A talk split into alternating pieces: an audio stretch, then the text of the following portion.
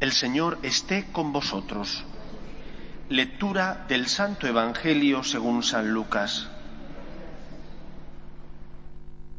En aquel tiempo Jesús, levantando los ojos hacia sus discípulos, les dijo, Dichosos los pobres, porque vuestro es el reino de Dios. Dichosos los que ahora tenéis hambre, porque quedaréis saciados. Dichosos los que ahora lloráis, porque reiréis. Dichosos vosotros cuando os odien los hombres y os excluyan y os insulten y proscriban vuestro nombre, como infame por causa del Hijo del Hombre. Alegraos ese día y saltad de gozo, porque vuestra recompensa será grande en el cielo. Eso es lo que hacían vuestros padres con los profetas. Pero hay de, de vosotros los ricos, porque ya tenéis vuestro consuelo. Hay de vosotros los que ahora estáis saciados, porque tendréis hambre. Hay de los que ahora reís, porque haréis duelo y lloraréis. Ay si todo el mundo habla bien de vosotros. Eso es lo que hacían vuestros padres con los falsos profetas. Palabra del Señor.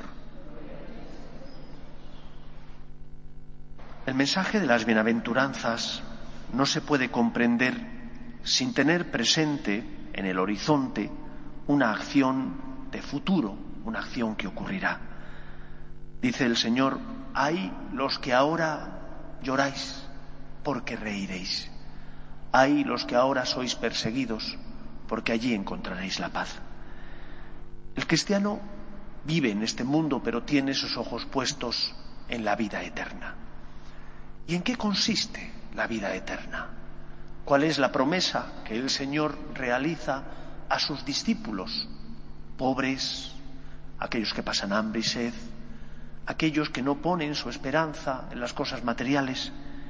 La esperanza, la promesa que el Señor garantiza a los que le siguen es la de encontrarse plenamente con Él en el cielo, disfrutando de la vida divina. Recordad esas palabras de San Agustín, que expresó en ese libro que es su autobiografía en las confesiones. Nuestro corazón está inquieto, Señor, hasta que descanse en ti. La criatura descansará cuando se encuentre con el Creador. El Hijo descansará cuando se encuentre con su Padre Dios. Y por eso los cristianos somos un pueblo de esperanza. No porque no tengamos cruces, dificultades, como los que no tienen fe, sino porque sabemos que esta vida termina y después de esta vida no acaba nuestra existencia, sino que terminando la vida terrena se inicia la vida eterna, donde Dios Padre nos abrazará porque Cristo pagó la deuda contraída por nuestro pecado. Por eso tenemos esperanza, porque no tenemos miedo. Una esperanza que nace de la certeza de que Dios te ama de que hay alguien, Cristo, su Hijo, que ha pagado la deuda contraída por nuestro pecado.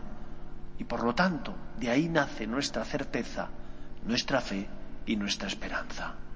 Dios te ama, Dios te quiere.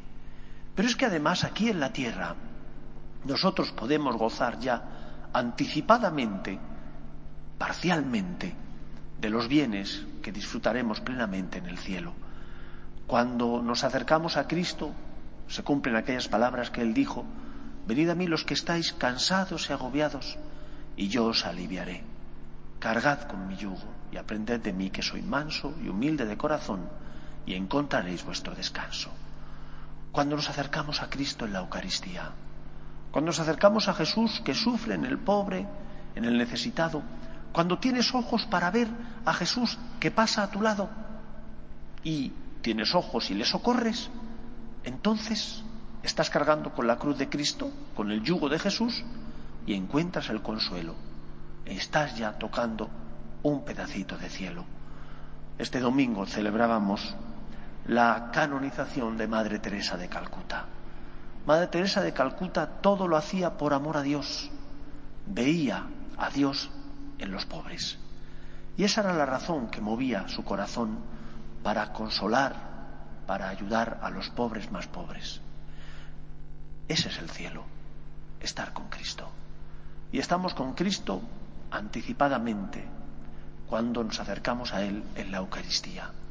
Por eso para nosotros la misa, todos los días, es ante todo un gozo, es ante todo un don, un regalo, un tesoro, poder encontrarnos con Él. Y ver a Jesús en los que pasan a nuestro lado es ya disfrutar anticipadamente del cielo aquí en la tierra. Traigamos el cielo a la tierra, haciendo, o viendo, mejor dicho, a Cristo en los necesitados y transformando, por tanto, nuestro mundo y nuestra sociedad. Nosotros no miramos el cielo o la vida eterna desentendiéndonos de la realidad presente. Al contrario, nosotros santificamos la realidad presente, llevando a Cristo a los que están a nuestro lado, a los que sufren, a los que incluso no le conocen. Cuando tú te ofreces a Dios, cuando tú, porque amas a Cristo, le reconoces en los que pasan a tu lado, estás sembrando el cielo ya aquí, en la tierra. Estás siendo este consuelo que el Señor promete a todo el mundo, lo estás haciendo ya presente aquí, a los que sufren, a los que necesitan esperanza, a aquellos que todavía no conocen a Cristo. Allí arriba en el cielo disfrutaremos cara a cara de la presencia y del amor de Dios, pero ya aquí en la tierra podemos vivir anticipadamente un pedacito de cielo cuando nos encontramos con Cristo en la Eucaristía y cuando vemos a Jesús en los pobres, necesitados, en aquellos que pasan por nuestra vida y necesitan nuestra caridad. Que el Señor nos ayude. Nos ponemos en pie.